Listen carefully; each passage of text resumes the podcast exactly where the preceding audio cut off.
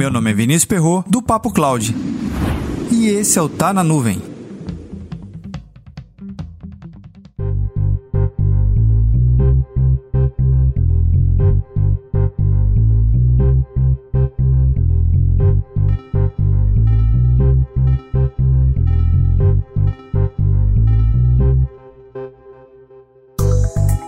Olha só que curioso. No ambiente on-premise, a gente tinha que comparar um storage com cada tipo de fabricante e as suas tecnologias de composição de RAID, discos e um monte de tecnologia que cada fabricante trazia em sua particularidade. No geral, era storage. Ou no caso, era praticamente a mesma coisa. Agora, quando se trata de nuvem, dizer que existe o mesmo recurso em cada tipo de provedor de nuvem é algo estranho. Veja só, eu posso dizer que tem armazenamento na Amazon, na Microsoft, no Google, na IBM ou na Oracle. Ok, armazenamento, tudo bem, mas as funcionalidades não são as mesmas.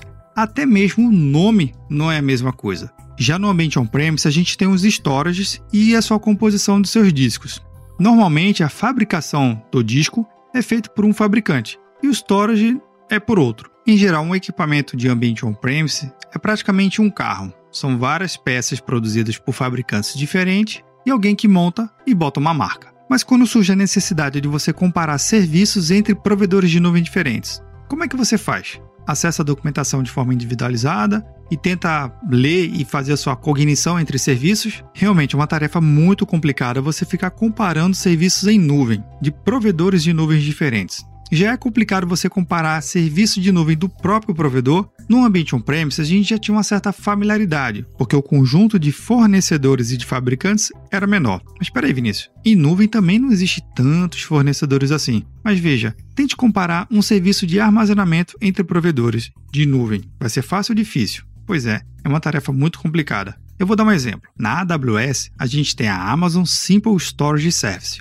o S3. Na Microsoft, no Azure, a gente tem o Azure Blob Storage. No Google Cloud, a gente tem o Cloud Storage. Na IBM, temos o Cloud Object Storage. Na Oracle, Object Storage. E na Alibaba, Object Storage Service. Claro que muito mais do que um nome diferente, são recursos e funcionalidades diferentes. Mas eu vou deixar na transcrição desse episódio três sites que eu utilizo para ajudar a construir essa matriz de comparação. Não é uma comparação 100% fidedigna, porque cada serviço e seu provedor resiste em funcionalidades e recursos específicos e cabe a você comparar. Mas essa matriz já vai te dar um bom norte para você fazer uma arquitetura do seu projeto, seja ela comparativa para ambientes híbrido ou multi-cloud.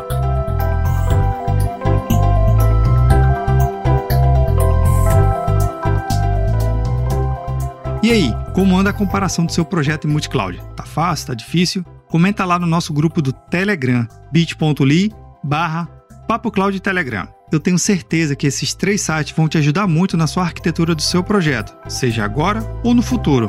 Para mais conteúdos como esse, acesse papo.cloud.